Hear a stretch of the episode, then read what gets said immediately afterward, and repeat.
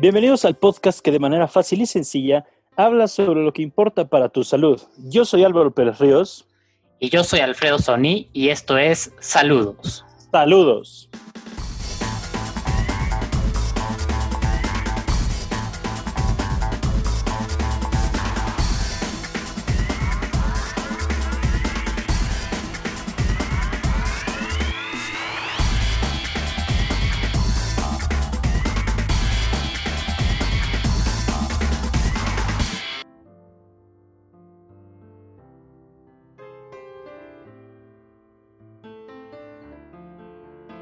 ¿Qué onda Álvaro? ¿Cómo estás? ¿Cómo va todo?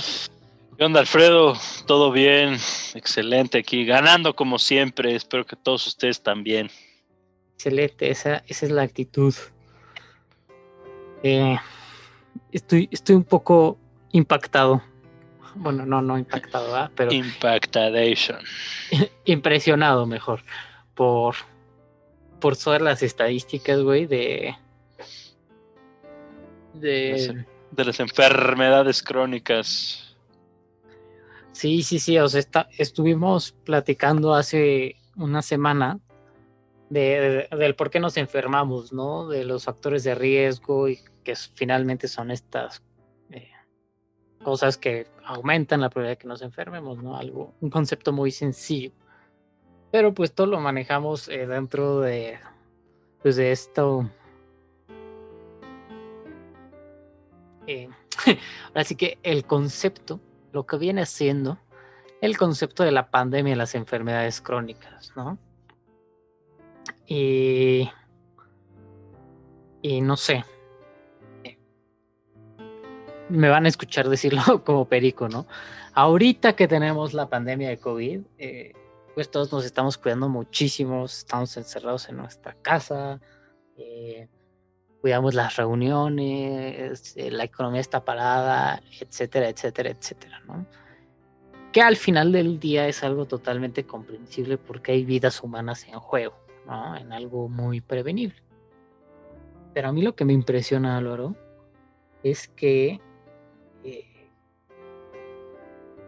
¿Cómo lo pongo en contexto? O sea, hoy en día en la ciudad, bueno, en todo México, perdón, eh, voy a usar, vamos a hacer una aclaración de la metodología, ¿no?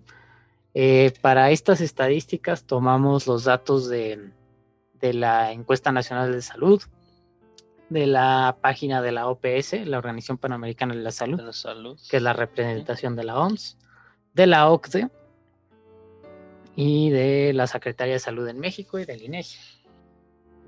Aproximadamente hay 128 millones de habitantes en México, ¿no? Estamos ok con eso. Exacto, give or take.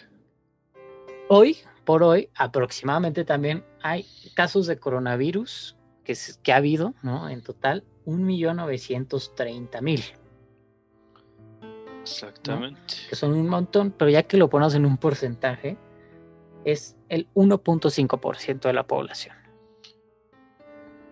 Que está cañón, ¿no? Porque creo que ya todos hemos escuchado de gente cercana, incluso, eh, Oh, claro. este, pues tú, ¿no? Nuestros Exacto. amigos, familiares, o sea, O sea, conocidos, todo mundo, todo mundo. Amigos, familiares. O sea, el Este- 50% de los hosts de este podcast han tenido coronavirus. Así lo ponemos. Exactamente. De nuestro grupo cercano de amigos, el 66.66% ha tenido coronavirus. Efectivamente. Pero bueno, entonces como que sí está... Está cañón, ¿no? Que sea solo el 1.5% de la población, que por un lado dices, bueno, pues gracias a Dios. Pero...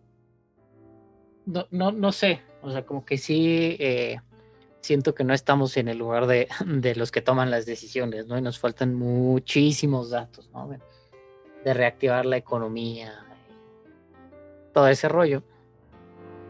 Pero vaya, ¿no? Vamos a poner en contexto que estamos haciendo todo este desastre para una enfermedad que tiene que ha enfermado al 1.51% de los mexicanos.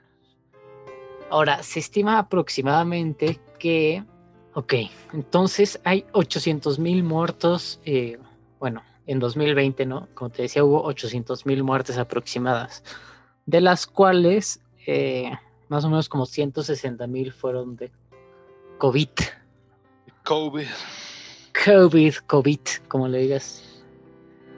O sea, esto nos da más o menos el 20% de las muertes, ¿no? Entonces digo, aquí ya, ya que lo vemos con esta lupa, pues sí dices, no, bueno, sí está duro, ¿no?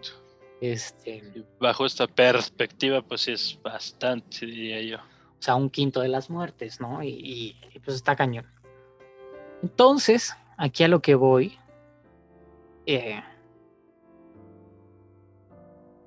como decía, ¿no? Desde ese rato voy a sonar repetitivo, pero es como algo que en números puede parecer tan chiquito o tan pequeño, pueda tener un impacto tan grande, ¿no? O sea, ahorita te digo, en la economía y creo que sabemos casi todos de alguien que, que ha fallecido por COVID, que alguien lo ha tenido. Y pues está cañón, ¿no? Y no está, o sea, yo creo que es, como dices tú, o sea, todo, todo un tema, o sea, a lo mejor y si no lo dimensionamos como tal, o digo, muchas veces, porque yo creo que al igual que ustedes habrá muchos que también están cansados de escuchar todos los días que reportan el número de muertos. De hecho, justo en la noche, así como antes de, de, irse a dormir, reportan número de muertos, número de contagiados, esto y el otro. Como que ya estamos saturados, digo, no me dejarás mentir tú, Alfredo, de, escuchar tanto, pero pues, y vemos tantos números que ya ni siquiera los pensamos, o sea, lo, vaya, los dejamos ahí. Así de, sí, ya tantos muertos y ya, pero si mencionamos, como bien mencionabas ahorita, y veías tú el, el porcentaje de muertos, pues es bastante. O sea, en algunas otras, o sea, en algunas otras cosas a lo mejor podrá ser muy despreciable, puedes decir, no, pues 20% no es nada, pero, o sea, ponte a pensar de que empezó la pandemia ahorita, o sea, hemos perdido el 20% de las personas que vivían en este país. No, no, no, de las que se murieron. Por eso, por eso, de las que se murieron. Y sí está cañón. O sea, digo, sí. Es, un montón de gente. Algo es impresionante, o sea, digo, podríamos agarrar más eh, estadísticas para ver cómo, más o menos cuánto, cómo va o cuál es la tendencia ¿no? de la población en México y, y, así, pero pues también hay que tener en mente que de estas 800 mil personas, pues eh, eh, eran personas, tenían familia, tenían un trabajo, tuvieron claro. un trabajo, o sea, como que no se nos olvide esa parte, ¿no? Que, que, que más que analizar números, estamos hablando de personas. Como bien mencionaste, o sea, son amigos, conocidos, este, primos, hermanos, vecinos, este, papás, abuelos, lo que tú quieras, hijos incluso, lo que tú quieras. Sí, sí, sí, sí. Si no es algo increíble. Y ahora, vamos a seguir con, con los numerillos, ¿no? Eh, cabe recalcar que por más que existan eh, muchos números, o lugares, ¿no? Que, que, ya dije hace rato donde tomamos los datos, es muy difícil tener datos exactos y más de los años recientes. O sea, normalmente estos datos se toman eh, de manera fidedigna o más real de hace cinco años más o menos, ¿no? Entonces, pues todo esto es un aproximado, pero eh, bueno, de los que vamos a hablar de ahora en adelante son de los adultos o sea, en la estadística. O sea, aproximadamente el 65% de la población mexicana son adultos y en estas estadísticas se define adultos como mayor de 20 años. Entonces nos da más o menos como 82, 83 millones de mexicanos. ¿va? Entonces, Álvaro, te pregunto, ¿cuántos de estos crees que tengan sobrepeso y o obesidad? o IU, obesidad. Pues mira, justamente estábamos comentando, digo porque para quienes no lo sepan, pues evidentemente comentamos antes de hacer este, este podcast, puede decir lo mismo porque yo quiero que se sorprendan como yo me sorprendí la primera vez. Yo estábamos platicando, mencioné que el 40%. Pero cuéntanos la realidad, porque digo, yo verdad quiero que, digo, ya 40 es nada despreciable, pero verdad quiero que se sorprendan como yo me sorprendí. Sí, no, yo, yo también me fui de espaldas cuando vi bien el dato y lo revisé. eh, bueno, Normalmente el diagnóstico de sobrepeso y obesidad se hace en base al índice de masa corporal, ¿no? El índice de masa corporal es una relación entre la talla y peso de las personas, ¿no? Los pacientes. Y hay una fórmula para, para calcularla y nos da unos numeritos, ¿no? Cuando de esos numeritos nos da arriba de 25, estamos en sobrepeso. De 25 a 30 es lo que se maneja. Eh, sí, sí, se conoce como sobrepeso. Y arriba de 30 es obesidad, ¿no? Y en, rangos de 5 es obesidad tipo Exacto, 1, sus diferentes niveles, exactamente. Mórbida, etcétera, ¿no? Entonces, para estos fines prácticos, en la encuesta nacional de salud, nada tienen sobrepeso y obesidad. Bueno, de los adultos en México, el 75.2% de la población tiene sobrepeso u obesidad. ¿Qué hubo? Exacto, yo y tiene cosita ternura diciendo 40%, 75. Vaya, que 40 es mucho. imagínense nada más. O sea, básicamente 3 de cada 4 tienen sobrepeso u obesidad. Sí, no, sí, 3. Sí, tienes toda la razón. Sí, está muy cañón. 3 de cada 4. Ahora, esta es la verdadera epidemia. O sea, si los, si los sumamos,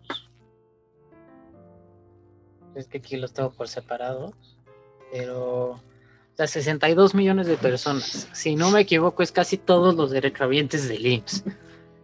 Pues, tienen más o menos. Sobrepeso y obesidad. Y pues digamos que esta es la condición de base, ¿no? Que hace que el cuerpo esté inflamado de manera crónica y que entre muchos otros factores, como ya lo hemos platicado, eh, nos pueden pues, dar otras enfermedades. O sea, hay que mencionarlo, ¿no? La obesidad es una enfermedad. Sí, pues sí. Con todas las palabras, es una enfermedad. Y se tiene que tratar como cual, ¿no?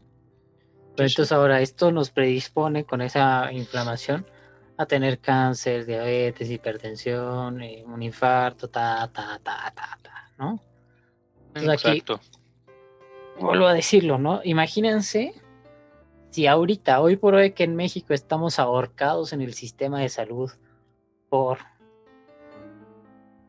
una ahora sí que no quiero decir una gripita, ¿no? Pero, o sea, si lo vemos con, con los números y comparamos cuánta gente hay con obesidad y cuánta gente ha tenido COVID, sí parece ser una, grupita, una gripita estadísticamente. Imagínense qué va a pasar con, con todas estas personas con obesidad y sobrepeso. Vamos directito hacia allá y no va a ser algo que se va a curar con una vacuna o va a tener... Efectivamente. Ahora, ¿cuántas personas de estos pacientes creen crees que tengan diabetes? Es decir, de todos los que tienen diabetes, pues han de andar. No, no, no. O sea, de todos los adultos. sí, vaya, de todos los que ya mencionaste, digamos. De este 75% que hemos mencionado, convirtiéndolo en el 100% de nuestra población. No, no, ya vamos a contar a todos los adultos otra vez. ah, ok. Entre todos los adultos, híjole.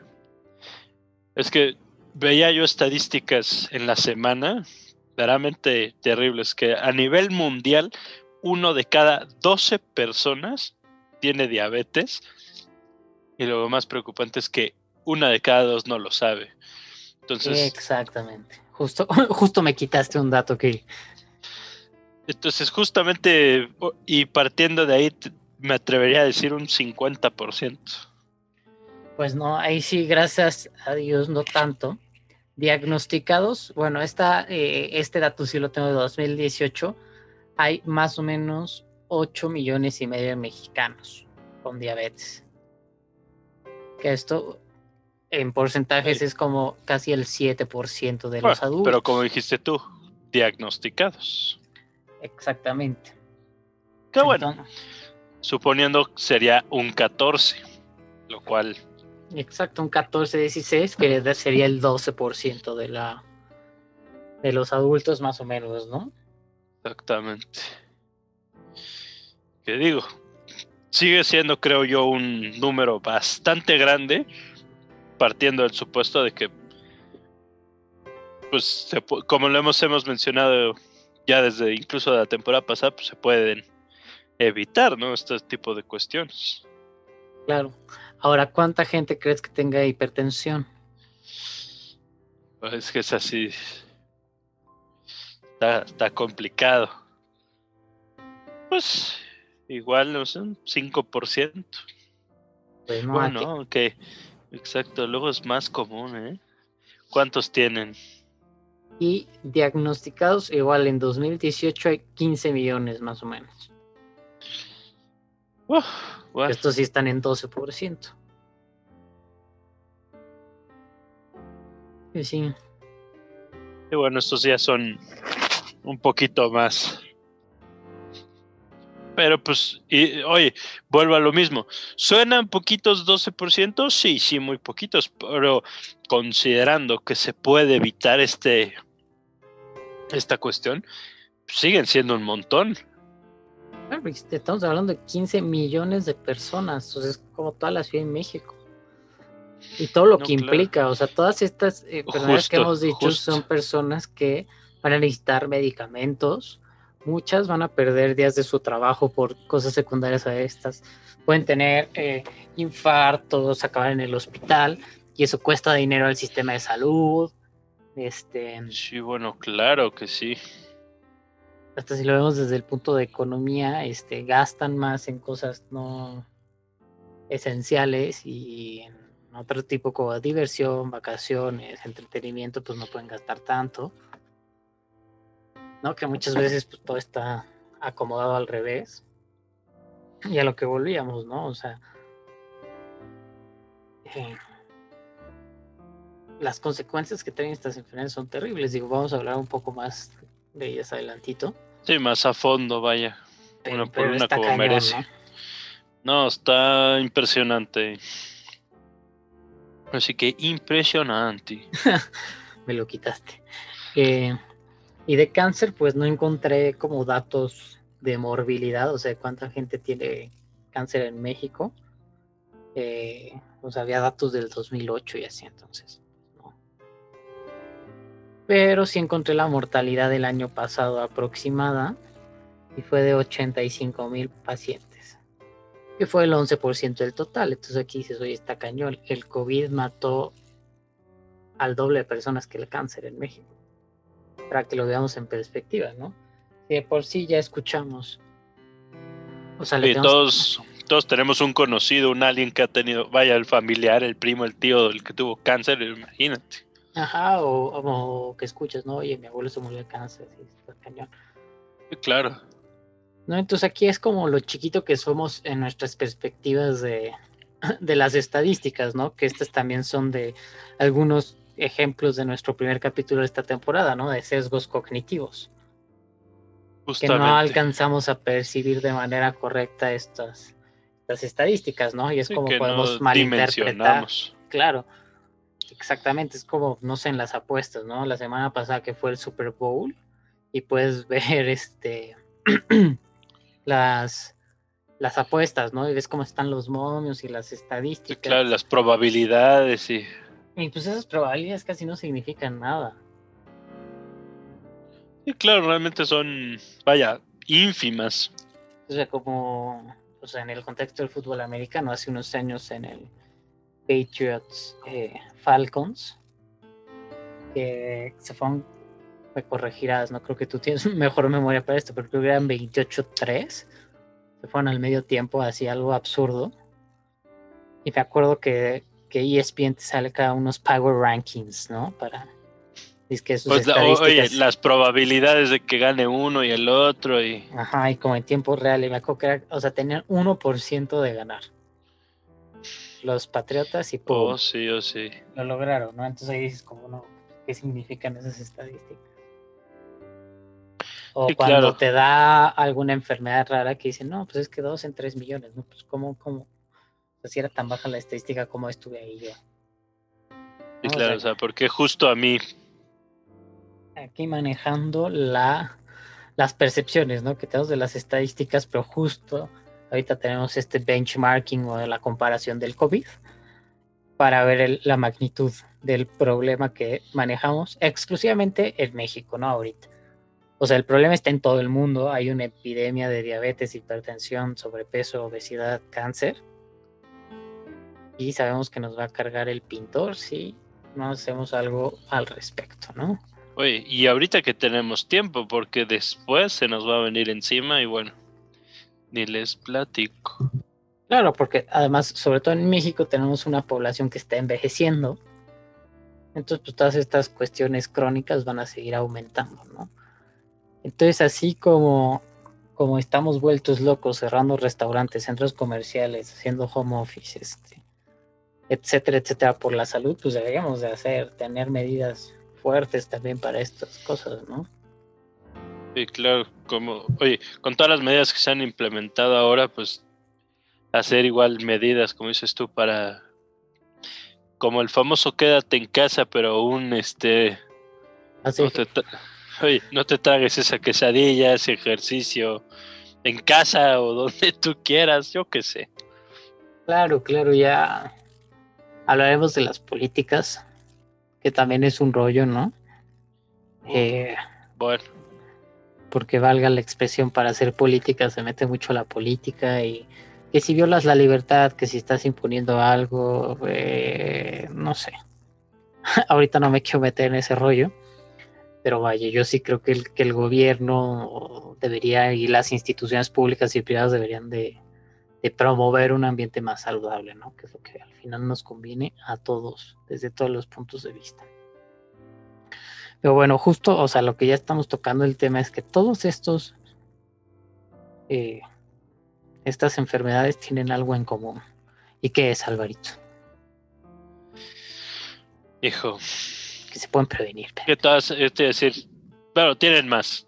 ah, bueno, sí. no son crónicas, es decir, que son de tiempo, son despacitas, son progresos, es decir, van poquito a poco. Bien, tú dijiste el punto clave, que es, creo que yo lo llevo repitiendo todo el, todo el episodio de hoy, pero es eso, es que son prevenibles. O sea, que es decir, y a lo mejor y no todas, digo, digo no todas porque pues algunas afortunadamente tienen solución, tienen cura, otras no, pero todas de una u otra forma se pueden evitar. ¿Estarás de acuerdo conmigo? Claro. Totalmente. Y casi todas tienen en común, como lo platicábamos en el capítulo pasado los factores de riesgo, eh, eso, ¿no? Uno, que son muchos factores eh, los que hacen esta enfermedad. No es como, por ejemplo, vamos a repetir, ¿no? el COVID, pues, que sabemos de causa muy eh, puntual que la causa un virus, ¿no? Entonces, sin ese virus no va a haber enfermedad tan sencillo como eso. Y hay ciertos factores que ayudan a que te el virus, ¿no? Pero eso es distinto aquí sí se tienen que dar varias cosas para, para que te dé una enfermedad, que eso también eh, otro de los apellidos que tienen es que son multifactoriales, que tienen muchos factores, ¿no? Em, entre ellos están los del estilo de vida, ¿no? Que es lo que hemos platicado y el objetivo principal de, de este podcast es que todos aprendamos y hacer un poco de conciencia de cómo podemos mejorar nuestro estilo de vida para crear una cultura saludable y evitar estas enfermedades, ¿no? Justo, le estamos dando al grano. Justamente va por ahí. Y justo donde le queremos pegar es en, los factores que se pueden cambiar, ¿no? Porque tenemos factores que predisponen estas enfermedades que no se pueden cambiar, como son el, los factores genéticos, ¿no? Eh, tal vez que nos haya dado ya otra enfermedad, ¿no? Cuando ya nuestro cuerpo tuvo algún daño, eh, etcétera. Hay varios que no se pueden cambiar y pues no podemos hacer nada al respecto. Pero uno solo de estos no nos va a dar la enfermedad, también le tenemos que dar un empujoncito, ¿no? pues, con sobrepeso y obesidad pues se juntan, eh, iba a decir el hambre con las ganas de comer y con las ganas de no hacer ejercicio. oh, sí, oh, sí. ¿No? Que hace que, que pues tengamos un excedente de calorías y si tenemos la predisposición genética pues aumentamos de peso y se empieza a hacer un ciclo vicioso, ¿no? Y el sobrepeso nos lleva a la obesidad, ¿no? El cáncer pues tiene eh, la predisposición genética, cuando te expones a ciertos químicos, al sol, eh, fumar, obviamente, ¿no? El exceso de alcohol, bla, bla, bla. Pero es la misma historia, ¿no? Podemos quitar muchos factores de estos.